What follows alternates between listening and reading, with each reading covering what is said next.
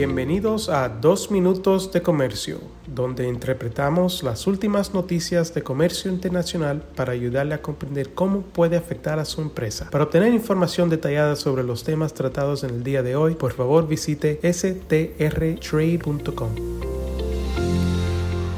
Hoy es miércoles, el 27 de julio 2022, y yo soy el señor Ned Steiner con Sandler, Travis y Rosenberg. Los Estados Unidos y 17 socios anunciaron el 20 de julio su intención de colaborar en los esfuerzos para aliviar las interrupciones y cuellos de botella del transporte, la logística y la cadena de suministro a corto plazo, y para construir cadenas de suministro colectivas y resistentes a largo plazo. La noticia se produjo cuando la secretaria del Tesoro, Janet Yellen, instó a trabajar más para garantizar que las cadenas de suministro de Estados Unidos se desplacen más hacia países amigos y minimicen la dependencia de China y otros regímenes autoritarios. Sin embargo, no está claro en este momento qué políticas o prácticas se pueden utilizar para alentar tales cambios. Tras su participación en un foro ministerial de la cadena de suministro, el grupo de 18 dijeron que la clave para resolver la próxima crisis de la cadena de suministro global es evitar que suceda en primer lugar. Con este fin, resolvieron centrar su trabajo en los siguientes principios. Promover la diversificación y aumentar las capacidades mundiales para fuentes múltiples, fiables y sostenibles. Identificar y abordar los riesgos derivados de las dependencias del suministro y las vulnerabilidades potenciales en las infraestructuras críticas.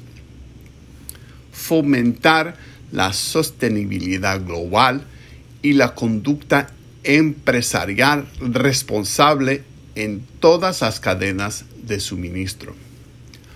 Promover la previsibilidad la apertura, la equidad y la no discriminación en las relaciones económicas, ya que afectan a las cadenas de suministro. Promover la participación de las pequeñas y medianas empresas en las cadenas de suministro prioritarias. Transparencia en las consultas con el sector privado, la sociedad civil, los diferentes niveles de gobierno y otras partes interesadas relevantes.